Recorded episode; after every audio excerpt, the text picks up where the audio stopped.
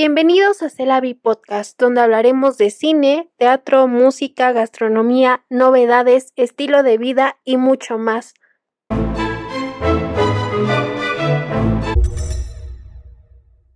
Hola a todos, bienvenidos a Celavi. Eh, yo soy Jessica Ángel y hoy tenemos como invitada a Ilse Vélez, que está a punto de graduarse de la carrera de Ciencias de la Comunicación y es fundadora de la Zona Fan. Hola, yo soy Ilse. Eh, desde el 2016 empecé con Zona Fan y pues a raíz de eso han llegado muchísimas oportunidades enfocadas a la cultura pop. Un poco ya después eh, comencé nuevos proyectos que no van tan de la mano con eso, pero pues creo que todo ha sido muy buenas oportunidades para mí desde que empecé la carrera. Y también está con nosotros Bruno Garza. Hola, hola a todos. Pues chicos, ¿cómo ven la reapertura de los cines en México. ¿Qué opinan? ¿Ustedes van a ir al cine? Eh, no, yo creo que voy a esperar por lo menos hasta el siguiente año. Creo que todos morimos por ir al cine, pero no es el momento. Por más medidas de seguridad que se tenga, tú no sabes la persona que estuvo ahí y puede ser un contagio enorme. Entonces, no sé, igual creo que las mismas películas, las que podíamos esperar más, van a esperar un poco entonces ahorita las películas que lleguen a pasar en los cines pues van a ser como más repetidas. Entonces no sé qué tanto valga la pena. ¿Ustedes?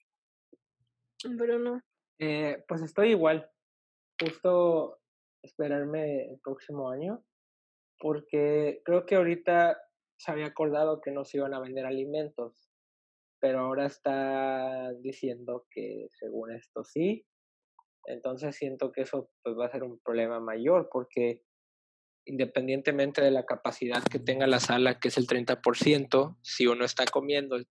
Para empezar, es, es incómodo estarte quitando y poniendo el, el cubrebocas para estar tomando refresco, palomitas, lo que sea.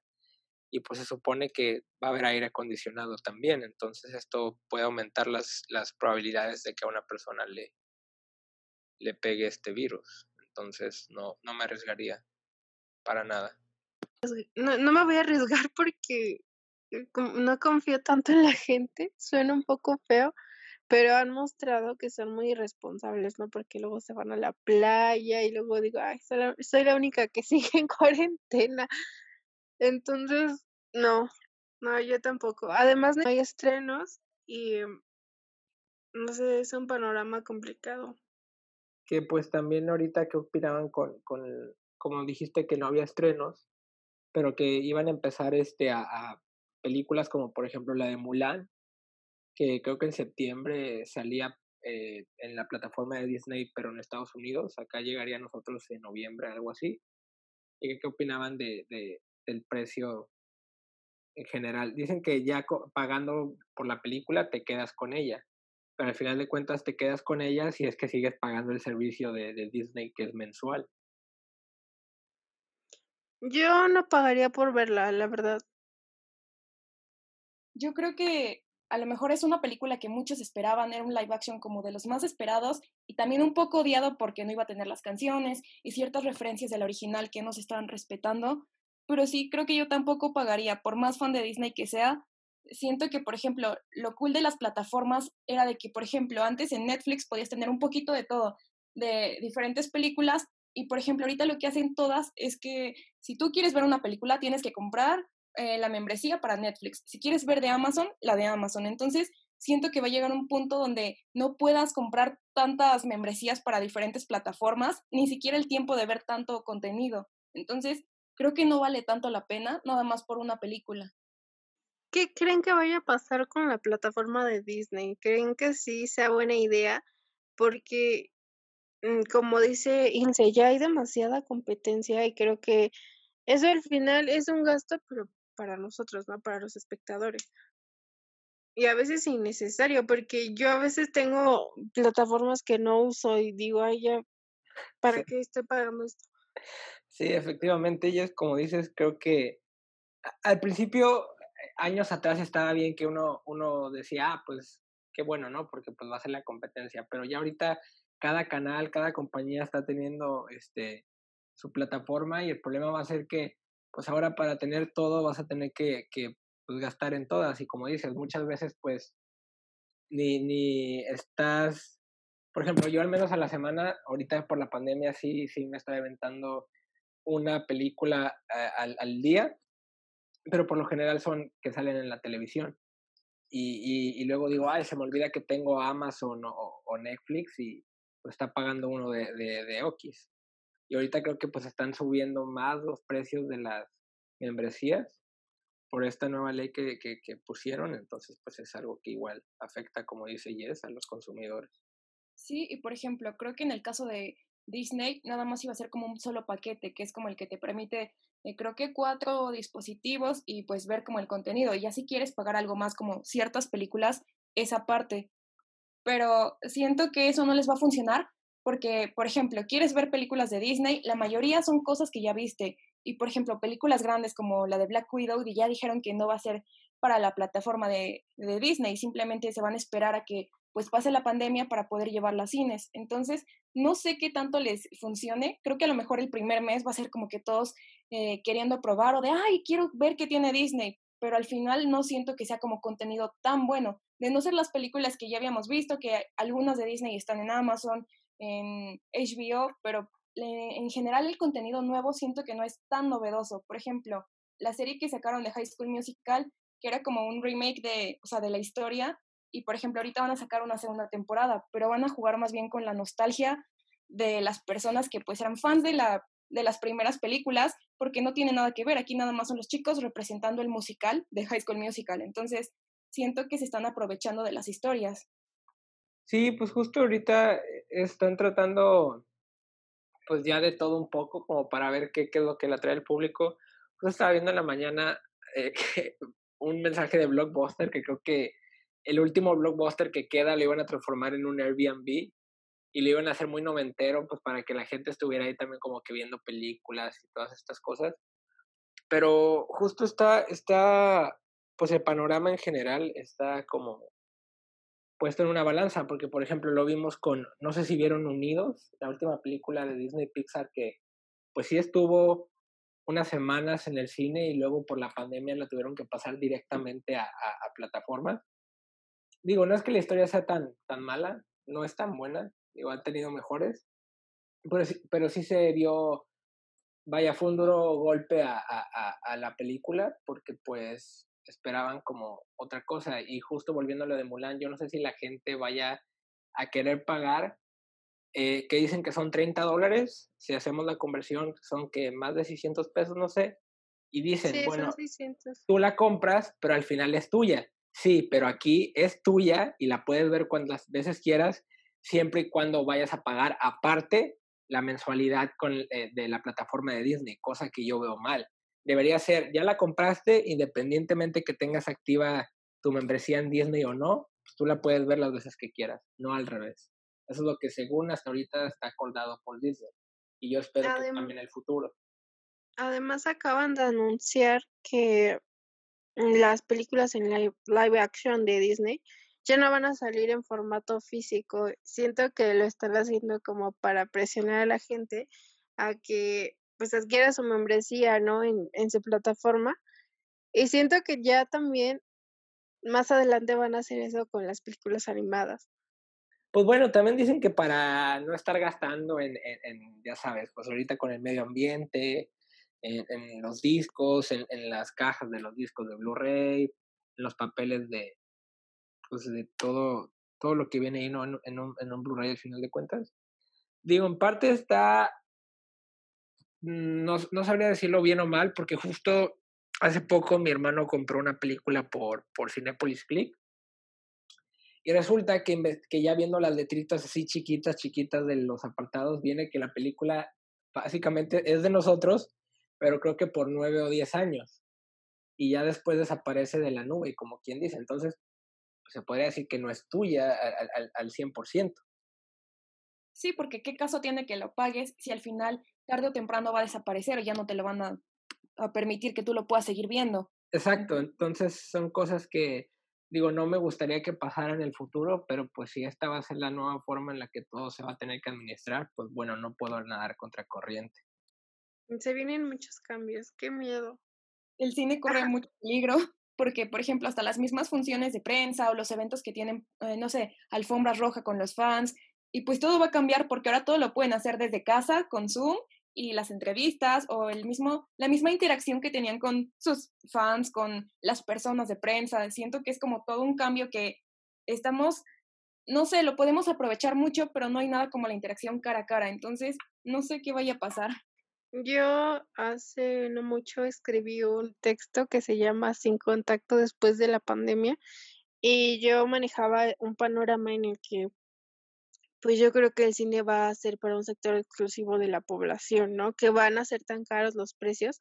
Y recuerdo que cuando salió sí me escribieron para decirme, eres una exagerada y no sé qué. Y yo dije, y ahorita ya lo estamos viendo porque sí está aumentando, van a aumentar los precios. Pues sí, también lo del cierre de cines. Por ejemplo, aquí en México se ha anunciado que, pues si la pandemia sigue así y no pueden hacer la reapertura de los cines, van a empezar a cerrar. Entonces, sí siento que va a ser muy difícil porque ya no va a ser como tan común poder ir a un cine, como de, ah, ok, voy rápido a la plaza y ahí está el cine, con todas las medidas, las películas. Siento que sí va a ser un cambio enorme. No sé si estemos preparados para eso, pero pues tenemos que esperar. No sé qué vaya a pasar también con las plataformas, porque ahorita les ha funcionado muchísimo por la pandemia. Igual cuando termine esto, pues igual y se quedan adoptando algunas medidas como de, no, pues eh, los estrenos a lo mejor en digital y como mencionaban, lo de las películas ya no va a ser como en físico, pero quién sabe qué tanto les pueda funcionar o no eso. Sí, porque justo hay muchas personas que, que pues les gusta tener como una, vaya, una película física. Eh, yo lo veo como algo de, para luego dejarle a, las futuras generaciones de, de nietos, sobrinos, qué sé yo, así de, ah, mira, estas películas, ¿no? Pero pues sí, justo en digital sí está como esta barrera de, de qué es lo que va a pasar. Justo creo que había leído que Universal, o no recuerdo qué productora, ya tenía un convenio con un cine en el que se iban a estrenar, creo que solo, o sea, iba a ser un estreno y la película se iba a proyectar tres semanas y ya después de esas tres semanas justo iba a pasar a directo a, pues, a digital, ¿no? Entonces es algo que completamente cambia toda la industria y pues a ver qué, qué otras medidas toman las demás productoras, la competencia. Luego también está la parte en la que dicen que dejemos de ver a la pandemia como algo temporal, ¿no? Así como, ay, va a pasar, no. Nos dicen que va a durar dos años, otros cinco años. Y ya uno sale llorando. Aquí. Creo que es complicado. No sé, si ves, por ejemplo, Wally, eh, cuando ya la gente ya está todos gorditos y ya con la tecnología a más no poder, siento que está bien que podamos tener, no sé, al menos yo tuve un respiro de estar en la escuela, servicio social, prácticas, todo, y poder eh, regresar a mi casa un poquito y poder escribir, poder ver cosas que no podía porque estaba muy ocupada. Creo que en un principio fue como muy emocionante y ahorita esa parte de estar encerrados ya es como que ya quiero salir, pero también siento que tenemos que desconectarnos un poquito porque al estar todo el día conectados viendo noticias, viendo series, viendo películas, está muy cool, pero siento que también eso nos está provocando ansiedad y muchísimos problemas que pues creo que la pandemia nos va a dejar después de que pase todo esto. Yo no sé si a ustedes les pase, pero los primeros meses sí vi mucho cine todos los días, una, dos películas, y ahora como que mi, mi cerebro fue como de ya basta y ya no he visto películas, me he dedicado como a escribir o de repente eh, no sé quién le decía que yo veo comedias o siempre estoy viendo Ratatouille o Mulan, películas como que me relajan. Muy nostálgicas quizá también. Pues eh, sí, creo que ahorita las películas que veo ya es más como de no sé, justo ya no, ya no tengo ahorita tanta emoción, pero creo que es por lo mismo que está sucediendo en la pandemia y que, y que ya es más la ansiedad. Este, pero pues sí, en general también trato de ahorita pues estar jugando también videojuegos, ¿no? O, o, o justo como dice Jess, tratar de escribir algo, aunque a veces pues la idea como que por más que quiero que salga pues no se da la ocasión. Pero pues sí, también hay que tratar de, ya quizá en lo, abarcando lo espiritual, pues meditar, ver las cosas en positivo, porque digo, no puedo hablar por toda la gente, sé que hay mucha gente que ahorita perdió su trabajo y, y, eso. Digo, yo sigo buscando chamba y es cuestión que, que no, no se da. Pero pues Sí, solamente ver como las cosas positivas que hay en tu vida y tratar de, pues, seguir tocando puertas.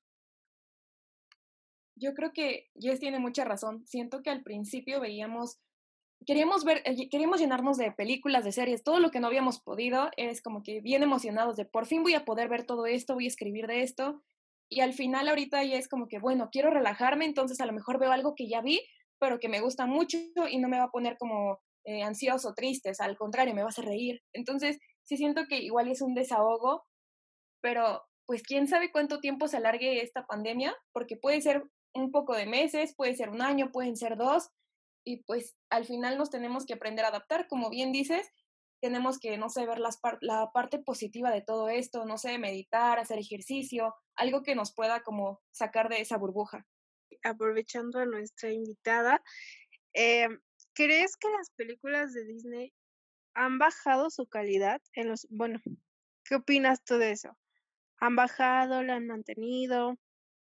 No sé, yo creo que sí ha bajado su calidad por muchísimo. Por ejemplo, el Rey León lo ven como un live action y yo lo veo como que es más bien como una versión diferente de una animación totalmente opuesta a lo que ya habíamos visto en el Rey León. Lo único que tiene el live action es un árbol que sale al final. Entonces creo que estamos manejando muy mal todos esos conceptos desde ahí.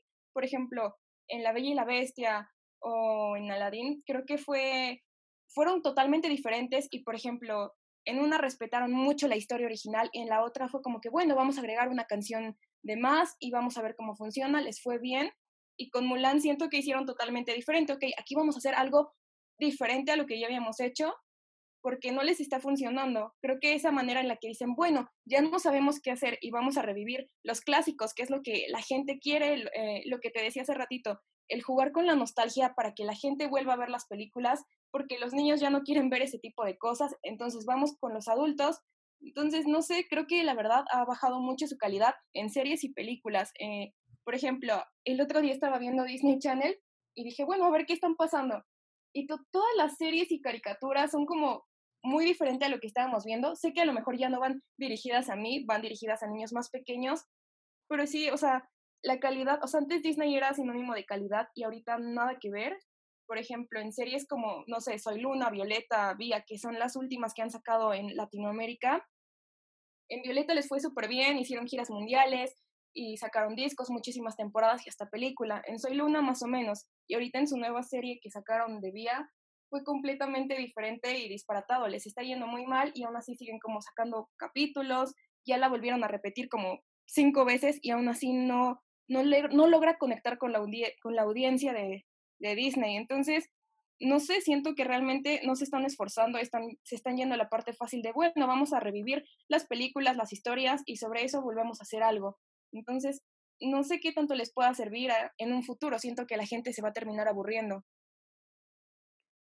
Sí, es que siento que les da miedo arriesgarse con historias diferentes, o no sé si no hay guionistas, no sé qué está pasando, pero prefieren irse como por el dinero seguro en lugar de crear nuevas historias. Y yo sé que sí, o sea, hay muchísimos guionistas que están esperando una oportunidad, ¿no? ¿Sabes? Como, mira, tengo este guion, o seguramente ya hay guiones escritos, pero los productores no quieren y siento que eso es, eso es muy triste porque pueden salir historias geniales y al final la generación que, o sea, la que ahorita le están hablando ya es distinta, ¿no? Debes de, no sé, atraer su atención en muy poco tiempo. Exactamente. Creo que el tiempo es como los primeros segundos, minutos. Si te logra atrapar, lo sigues viendo, si no lo quitas. Y por ejemplo, un, creo que un ejemplo muy claro es cuando eh, Toy Story se llevó la mejor película animada y había películas como Klaus y Perdí mi cuerpo que tenían a lo mejor lo que mencionas, una productora como más pequeña, estaban súper emocionados y era un mucho mejor proyecto con un mensaje increíble y simplemente por ser Disney se lo llevó Toy Story. Que sigo sin superar que Cubo no ganara como mejor e, película. E, era lo que te iba a decir, que Cubo la verdad tenía una producción muy, muy buena la verdad es que le pusieron mucha, mucha pasión al proyecto y, y como dice Irse, siento que también ya, digo, por no meternos tanto en el lado de los premios, siento que ya no hay como un buen criterio.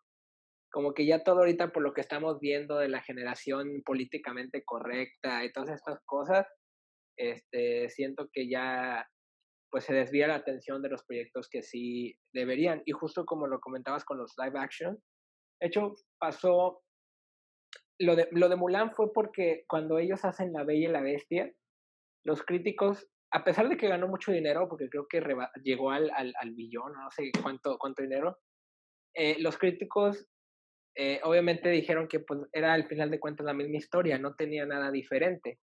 Entonces, justo cuando llega la propuesta de hacer Mulan, pues dicen, pues vamos a ver, o sea, ahora vamos a tratar de hacer algo muy diferente. Y una de las razones por las que también la hacen así sin música fue porque ellos no querían que esta historia de Mulan, al verse ya en live action, vaya, en carne y hueso, no querían que llegara a ser mm, una burla a, la cultura. Digo, no, no que Mulan fuera la, la Mulan de, de, animada una, una burla, pero siento que eso era lo, lo, lo, lo bonito, ¿no? Las, las canciones y, y, los personajes disparatados, digo, Mushu, este, es acá el, el, el, pues el personaje casi casi se lleva toda la película, pero sí, también siento que Disney ahorita está como viendo la reacción de no solo del público, sino de los críticos en general, y, y, como comentaba ese, quizá también ya están como en esa, en esa línea de no, ya no sabemos ni qué hacer y pues solamente estamos recurriendo como a, a todos los clásicos que teníamos a hacer los live action. Sí, ya esperemos que, no sé, cambien de opinión en, en algún momento y se dediquen a crear nuevas historias porque siento que esas sí me interesarían ver. Eh, por ejemplo, Coco, no sé si es porque soy mexicana y me dieron en, en el clavo por Día de Muertos, pero a mí me encanta Coco. Sí, y para mí es la mejor película de Disney, como dices, no sé si es porque sea mexicana, yo lloraba que sale el título y veo el papel picado, entonces, no sé, siento que ahí sí les llevó muchísimos años el venirse a México para ver y conocer la cultura, comida, tradiciones, demás, pero hicieron algo increíble, o sea, les fue muy bien, eh, se animaron, como dicen, arriesgaron mucho en Coco. Y ahorita todas las películas es como que, bueno, vamos a hacer el remake de tal película, vamos a hacer el live action. Entonces, la gente ya no quiere ver eso, ya está aburrida de ver todo lo mismo siempre. Y con el remake de, de La Bella Durmiente de Maléfica, siento que tiraron todo a la basura porque Maléfica era como de los personajes de, de, al menos cuando yo era niña, era ay, como, ay, la bruja, o sea, una villana y ya con la historia le echaron a perder, siento yo, no sé qué opinen ustedes. Eh, pues sí, justo como dices, creo que Maléfica es la villana este, por excelencia en cuanto a, a Disney. Y, sí, digo, no, no que la echaran a perder al completo porque pues estaban como con su historia de origen, que es lo que están haciendo ahorita con casi casi todos los personajes, contar su historia de origen. Pero creo que sí, Angelina Jolie es, es muy buena actriz, digo, no hay que, que, negarlo. Eh, pero sí, justo como que le faltó esa, esa maldad eh, eh, que, que, hace característica a, Maléfica. Justo también pasó con Aladdin. El, el, Jafar de esta nueva película live action a mí no, no me gustó la interpretación que de este Jafar. No le sentí también la, vaya, la maldad necesaria como en las películas animadas de, de Aladdin. Pero, pues bueno, son las elecciones que está ahorita tomando Disney. Ya veremos en el futuro, porque creo que quieren ahorita hacer el live action de Hércules. Entonces ya quiero ver quién va a ser la persona que le dará vida a Hades, porque Hades también no. es un es un villano que, que o sea, te, te gusta porque también es como cómico, tiene su lado chistoso, pero también es alguien que siempre está picoteando ahí a Hércules, ¿no? Entonces sí, también hay, es algo que, que vamos a tener que, que ver en el futuro. No sé ustedes qué piensen, pero yo siento que en todas las películas de Disney, o bueno, últimamente, antes como decían, o sea, Maléfica era la villana, o cualquier, en todas las películas era como el villano, y ahorita creo que están haciendo esa parte de que el villano termina siendo el héroe, entonces a lo mejor esa parte no está tan bien porque terminas queriendo más al villano que al protagonista o a la, se supone que a las personas que eran buenas. Entonces, está bien a lo mejor que lo hagan en una película, pero creo que ya todos están haciendo ese mismo formato de que en todas las películas, bueno, Maléfica no era tan mala. Entonces creo que justamente le quitan esa parte donde todos amábamos que Maléfica era como la peor bruja, era la villana. Entonces, por ejemplo, en Descendientes, no sé si han visto esa película, bueno, son tres, ahí creo que tenemos la peor maléfica del mundo, eh, porque es una burla. Entonces, lo que ella antes era como de imponía miedo, ahorita es como que, ay, mira qué chistosa está. Entonces siento que Disney está haciendo como que, bueno, los villanos no eran tan malos, eran, también tenían una, un porqué de ser así. Entonces siento que no está tan bien como que estén cambiando. Bueno, a lo mejor es para darnos algo diferente, pero siento que eso a lo mejor no le está gustando tanto a la gente. Creo que para dar algo diferente deberían de darnos nuevas historias si alguien de Disney nos está escuchando, nosotros nos asesoramos y se sabe mucho de Disney. Aquí, aquí tenemos a tres personas que les gusta mucho Disney, les podemos dar muchos tips, asesorías, cobramos, no caro, pero cobramos. eh, aprovechando a nuestra invitada, me gustaría preguntarle cuáles son sus películas favoritas de Disney creo que es una pregunta complicada porque creo que depende del el momento en cómo te sientes, puedes decir, esta es mi película favorita. Creo que de Disney mi película favorita es Coco y Rapunzel, me encantan. Y en general creo que, no sé, me encantan los musicales. Entonces, no sé, yo creo que te, te puedo decir que Vaselina, El Gran Showman son como de las películas que más puedo ver y nunca me voy a cansar de ellas. ¿Tus canciones favoritas de Disney? Es que ella es muy fan de Disney y tal vez pues, ha visto más películas de Disney que yo. Canciones favoritas de Disney. Ok, yo creo que me encanta. Ay, no sé, es que creo que en general, creo que tengo una playlist de las canciones de Disney en español, en inglés, en francés, y en todas las canto, me encanta.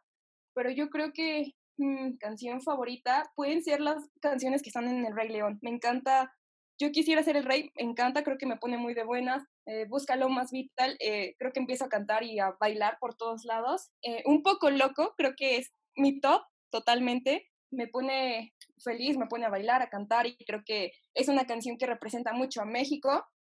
No sé, creo que Disney tiene, todas sus canciones son buenísimas, también Moana, no sé, no puedo decidir con Disney, siempre creo que depende del momento en el que esté, puedo decir cuál es mi favorita. Creo que en general no hay una canción que no me guste de Disney. Bruno, tus películas favoritas y canciones, ¿cuáles son? Ah, o sea, bueno, de Disney, favoritas creo que, pues ya Mulan, que es la película que, que siempre puedo estar viendo de Disney y nunca me aburro. Y justo de Mulan me gusta mucho la de Hombres de Acción. De hecho, como cuando voy a hacer ejercicio y me siento así cansado, en mi mente la estoy cantando y digo que sí se puede y todo. Uh, otra de Disney, pues me gusta mucho también El extraño mundo de Jack. Este, y también las canciones de ahí están, están muy buenas. Y sí, como dice, dice, no, no creo que haya alguien que diga, ¿sabes qué? Esa canción de, de Disney no me gusta, porque eso sí, las, las, las canciones, los compositores que ellos tienen con los que trabajan, dice uno, no, está, está increíble, porque justo todas las canciones te hacen bailar, te hacen reír, este, también la de justo el Rey León. Ajá, justo la de Rey León, también la de Yo quisiera ser el rey, también me pone, me, gusta mucho este. Toda, toda, toda, la escena de cuando lo están cantando y justo la canción está, está muy, muy entretenida. Este, pues sí, son como mis, mis películas igual favoritas. ¿Tú, Jess? El Rey León y Mulan. Yo amo Mulan y Ratatouille. Ratatouille. E, esas películas me, me han traumado porque siento que no, no fui tan niña Disney. Entonces, eh, ¿cuál es su villano favorito de Disney? Y un villano que odien, que no, no les agrade. Mm, así el que odie, pues Scar, de Rey León. Y un villano que, que, que ame. O sea, ¿seguimos hablando de Disney o ya es como en general? No, no, ahorita es Disney. solo Disney. Es un villano que me guste, pues que tengo también como un top, porque está Hades, Maléfica, Oogie Boogie, sería como mis tres. Yo creo que de villanos, no sé, yo creo que Maléfica y Hades son mis favoritos. No los puedes, o sea, sí los odias porque son malvados, pero la manera en la que hacen todo, o sea, cada escena, cada momento que ellos tienen en pantalla es como que pierdes la atención de todo lo demás, ellos se lo llevan completamente. Sí, aparte la risa de Maléfica, bueno, en el primer doblaje, porque obviamente por la remasterización y los, los años que lleva la película y todo esto se han hecho múltiples doblajes, pero creo que el primero, o sea, justo cuando sale la película, el verla en español y, y, y, la risa, o sea, yo podría decir que es mejor en este caso la Maléfica con doblaje español que, que la voz original, porque esa risa es, es como eh, macabra, pero a la vez como de, o sea, muy poderosa, ¿no? Entonces, sí, justo Maléfica, se puede decir que en mi top es la número uno. Sí, yo también me quedo con Maléfica y con Hades. Y un personaje que, bueno, villano que no les guste. Uh, pues justo, bueno, Scar, y ahorita que pensé, Ajá. aunque no sé, justo también la olvidé, Úrsula, de la Sí, yo iba a decir Úrsula, me cae mal. Y, y, también me gusta mucho el doblaje. La, la voz este, de Úrsula en español es, es algo que dices, wow, o sea, qué, qué chido eh, eh, el doblaje. Y sí, también es una, aunque justo últimamente se ha hecho un debate con Úrsula porque muchos no la veían como una villana, así villana como tal, o que fuera la mala de la historia. Al final de cuentas, ella le leyó el contrato a Ariel Ariel sabía lo que se iba a someter y pues la que firmó al final de cuentas fue Ariel. Digo, entonces se ha hecho como este debate de, eh, no creo que Úrsula haya sido mala después de todo, pero pues no sé, pero sí pero también. Es como de esos personajes que odias, o sea, lo ves y dices, no, o sea, te incomoda, es, es no sé. Desagradable, o sea, ¿no? Exactamente. Y justo ahorita con el live action, a mí, digo, eh, la que va a interpretar a Úrsula es esta Melissa McCarthy, que para mí es una actriz que me gusta mucho en, en, todas las películas que, que, sale. Al final de cuentas, ella como que su género es, es la comedia. Este, y, y, pues igual es un live action que pues estoy esperando a ver qué, qué tal por, por el elenco al final de cuentas. Y, y por ver si sí se va a respetar la historia o si va a cambiar algo que ya todo el mundo conoce, pero pues es cuestión de, de esperar. Pues quién sabe, sí. Por ejemplo, ha habido mucha polémica con esa película también, o sea, desde que empezaron a escoger el reparto de por qué sí o por qué no debería de ser la sirenita. Y entonces, no sé, siento que a lo mejor si les va muy mal con Mulan o Hércules, que también es una que están planeando, a lo mejor al final ya no la hacen. Sí, sobre todo porque hubo muchos comentarios racistas. Yo recuerdo que veía gente en Twitter que conozco que ponía es que cómo se va a ver, pero así muy racistas y ya cuando, eh, no sé, empezó a entrar esta conciencia, por así decirlo, de que el racismo estaba mal, ellos uh -huh. estaban apoyando y yo dije, pues qué padre, pero también debes tú de observarte, ¿no? Y ver qué comentarios a veces haces en contra de las personas, Ajá. que no está tan chido, porque al final del día hay que respetar, o sea, si te gusta o no, qué bien, pero no creo que era necesario meterse con el color de piel de una persona para opinar sobre un trabajo o una actuación. Exacto, yo creo que a lo mejor si la gente le incomodaba, pues no lo ves y ya, o sea, no tienes por qué ser grosera. Sí, creo que justo lo que más le pegaban es que era el hecho de, de esto, de que últimamente lo que está pasando, y se está viendo no solo con, con esta película de Disney, sino en varias series y películas como tal, que están haciendo como este este cambio de si, por ejemplo, si un personaje en la historia original era masculino, pues en películas lo están haciendo femenino. El caso que se me viene a la mente es este en, Doctor Strange le dieron el personaje a Tilda Swinton y, y el personaje originalmente en los cómics es, es, es hombre. Eh, fue algo que también mucha gente como que hizo mucho eco, pero pues que al final les, funcionó, porque pues Tilda Swinton es una actriz que de todo lo que hace queda uno fascinado.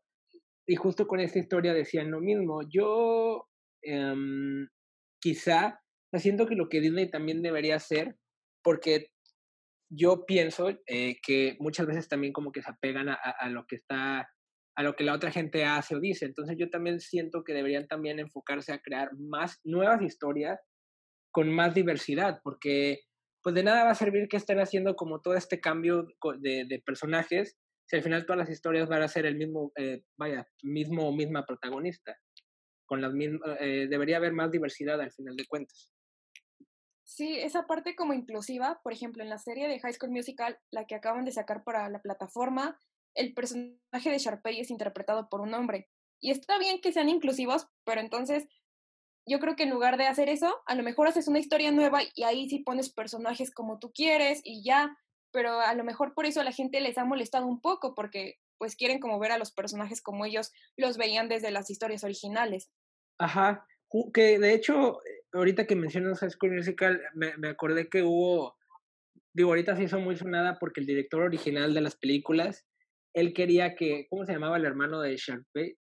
Eh, Ryan. Él quería que, bueno, estaba escrito como que fuera un personaje gay, sin embargo, Disney como que ahí le dijo, ¿sabes qué? Mejor no le movamos ahí. Entonces es algo que también es, es este, justo como que y ahorita yo, yo soy de la idea que estamos ya en, el año 2020, en un año en el que ya está, está padre que, que pues esté mostrando la diversidad, pero siempre y cuando, en mi caso, sea como algo honesto, porque muchas veces también lo asocio con que vuelvo a lo mismo, hay gente que nada más, ah, voy a meter este personaje porque es lo que veo que ahorita trae.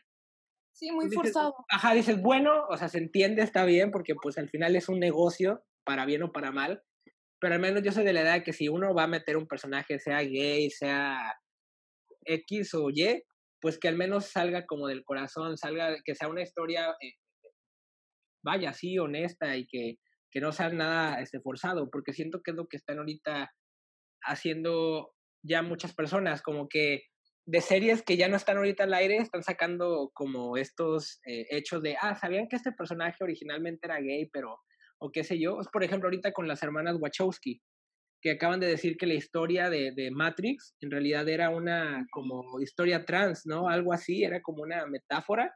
No, no, no lo leí muy bien, pero era lo que estaban diciendo ahorita. Y hubo mucha gente que sí como que se molestó porque decían, bueno, ahora todo le quieren dar como esta connotación trans, connotación LGBT, qué sé yo. ¿Ustedes qué opinan al respecto sobre eso? Pues eh, yo iba a decir que necesitamos primero eh, nuevas historias. En segundo lugar, que creo que la, mm, no sé, Disney se me hace demasiado conservador porque no recuerdo hasta ahorita como un personaje que sí sea LGBT. Entonces, siento que sí debería estar, sobre todo porque lo ven niños, ¿no? Y hay niños que se pueden sentir identificados con esos personajes y necesitan más representación, sí, o sea, 100%. Y que le den esa connotación, no creo que es necesariamente que se la quieran dar, pero en estos momentos ya se puede hablar de eso, ¿no? Y tal vez antes no. No sé si se acuerdan que ah, cuando iba a salir la película de Frozen 2, la gente empezó a especular que Elsa iba a, ahora sí que iba a ser de, la, de parte de la comunidad y estaban los papás enojadísimos y había la gente que estaba de, no, qué bueno que sea inclusivo. Y ya después fue como que, a ver, cálmense, a lo mejor va a haber una princesa así, pero en un futuro. Y entonces los papás enojadísimos porque casi, casi por culpa de Disney, sus hijos iban a volver así, cuando creo que no, como dicen, estamos ya en el año 2020 y no deberíamos de ver mal algo así, pero está bien. Yo creo que es justo y razonable que creen nuevas historias y que sobre eso hagan los personajes así, basados así con sus personalidades, uh, todo, no sé, todos sus rasgos, no sé, físicos, mentales, emocionales, pero ya van dirigidos así. Cuando hacen una película que ya existía o una historia que ya conocíamos y cambian al personaje así como bien mencionan, de no, ¿sabían que este personaje es una metáfora por esto? Creo que es cuando está mal porque ya nada más, ya se está, ya no es inclusivo, la gente ya se está viendo como de nada más quiero... Eh, Causar polémica ajá, que estoy apoyando la causa y ya nada más para que no me juzguen, no me critiquen, pero no es natural. Sí, justo, justo ahorita les quería comentar que a mí se, mm, se me hace como muy gracioso toda esta, todo este rollo que se está haciendo, como dice Jess, con los padres, porque al menos yo te puedo decir que, digo, no sé si ustedes vieron Rocco en, en Nickelodeon, este, a mí me gustaba mucho ver Rocco, y a lo que voy es que ya ahorita que vuelvo a ver luego episodios que luego transmiten por Facebook, digo, ah, esa escena ya tiene como que otra, o sea, tiene una connotación ya ahorita que lo estaba viendo de adulto. Entonces a mí me da risa que ahorita los padres digan, ay, no, es que este personaje en esta caricatura es muy homosexual. Cuando yo que recuerde, por ejemplo, en las chicas superpoderosas, el, ¿cómo se llamaba? El, pues el, él era, tenía como estas connotaciones así homosexuales. Y por ejemplo, en la vaca y el pollito. Eh, ajá, en la vaca y el pollito, el diablo también tenía como estas connotaciones homosexuales.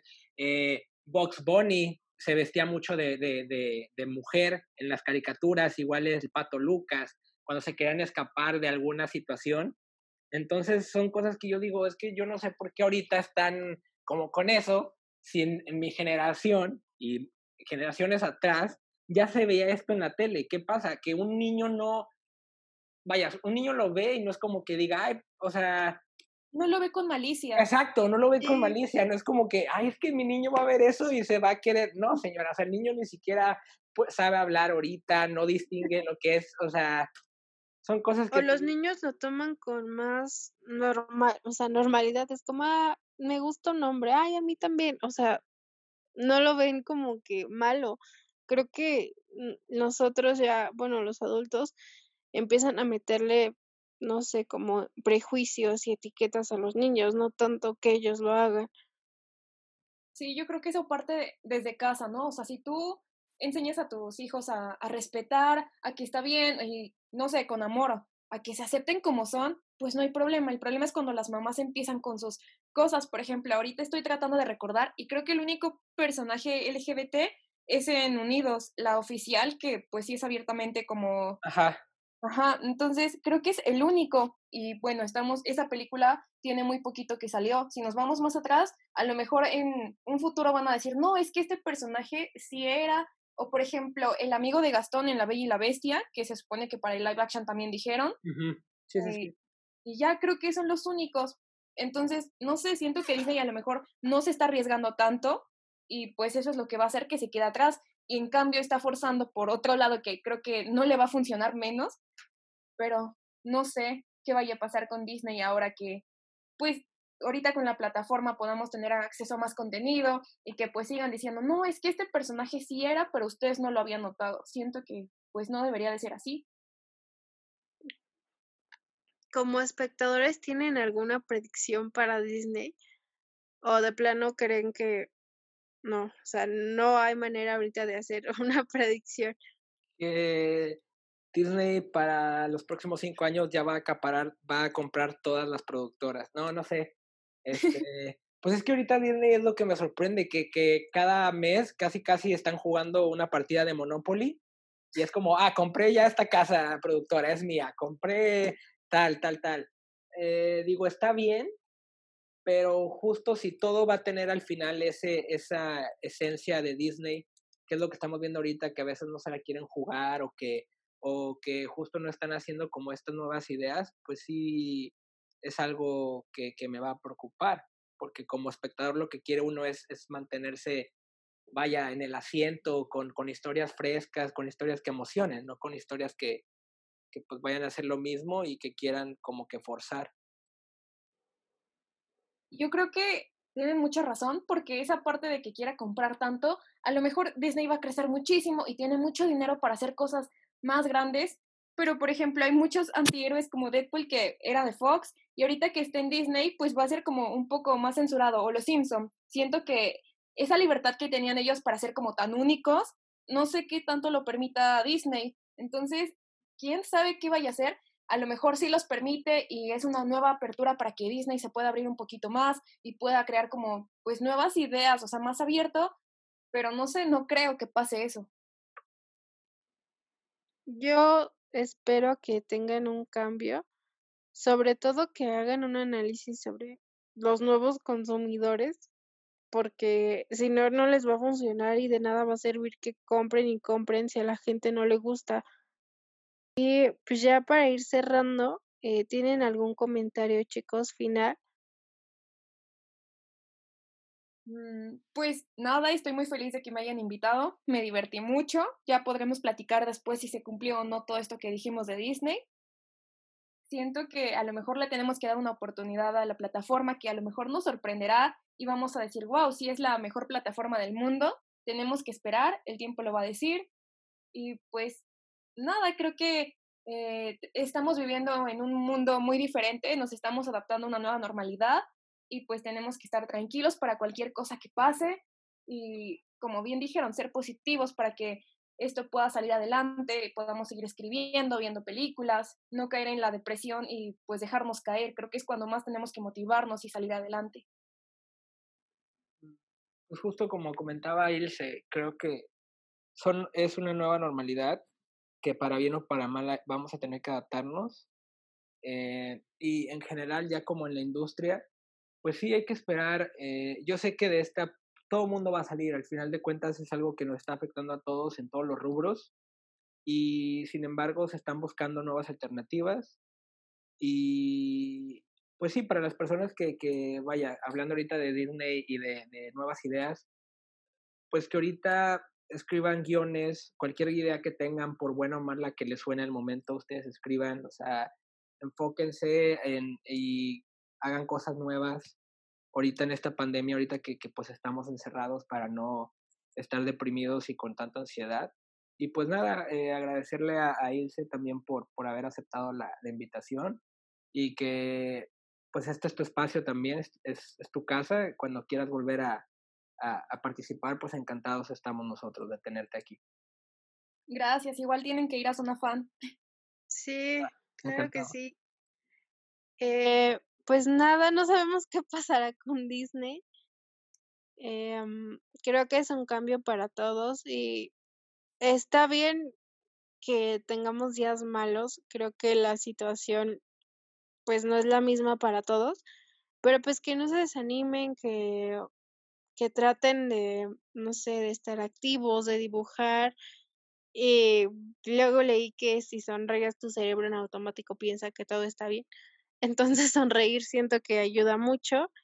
Y también quiero agradecerle a Ilse por, por su tiempo y por haber estado con nosotros. Muchas gracias. Fuimos muy felices contigo. ¿Y a dónde te puede escribir la gente? ¿Cuáles son tus redes sociales? Ok, en Sonofan, eh, que es mi proyecto donde escribo de cultura pop, en entrevistas, películas. Eh, tenemos un, de todo un poquito, ahí también tenemos un podcast y futuramente ya vamos a empezar a volver a subir videos que lo habíamos dejado un poco en pausa. Ahí es la Sonofan, así está en todas las redes sociales, en Facebook, en Twitter, en Instagram, en Spotify, en cualquier lado. Y mis redes personales es ilsferbs y ahí me pueden encontrar escribiendo también de eh, estilo de vida, ahí también como un mood un poco más espiritual y también a veces de cine. Entonces, pues ahí pueden checar cualquier cosa. Bruno, tus redes sociales, amigos. Claro que sí. A mí en Instagram me pueden encontrar con, eh, como arroba Bruno Garza. Solamente sustituyan la letra B por el número 3. En Twitter como arroba Garza Mejía y en Facebook como Bruno Garza Mejía. Igual recuerden que tenemos un correo, es holaceslavi.gmail.com para que nos escriban si tienen algún comentario o si quieren que hablemos de algún tema en específico o que igual tengamos algún invitado en específico. Y recuerden que ya también tenemos eh, pues una como suscripción en Anchor por si nos gustan apoyar para que el, el, programa de Cesla pues siga con, con, con esta calidad, ¿no? Y que sigamos trayendo pues material chido. No duden en suscribirse. Sí, lo que sale de su corazón, ¿eh? lo que ustedes quieran. ¿Cinco mil dólares? Sí. un millón, no, no es cierto. Eh, a mí me pueden encontrar como Jessica Ángel en Twitter y en Instagram. Mi usuario es GES, bueno, con J, GES, AM, guion bajo 21. Eh, pues muchas gracias también a ustedes por escucharnos, a Ilse por compartir un poco de su tiempo con nosotros, a Bruno también. Y pues nada, bye, esperamos que nos queden escuchando. Hasta la próxima. Adiós. Bye. Bye.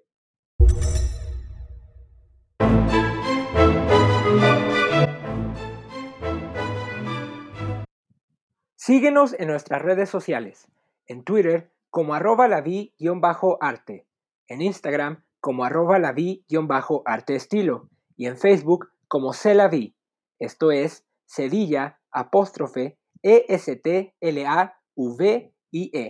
Recuerda que tendremos nuevos episodios cada miércoles y domingos. Gracias por escucharnos en Cela Podcast.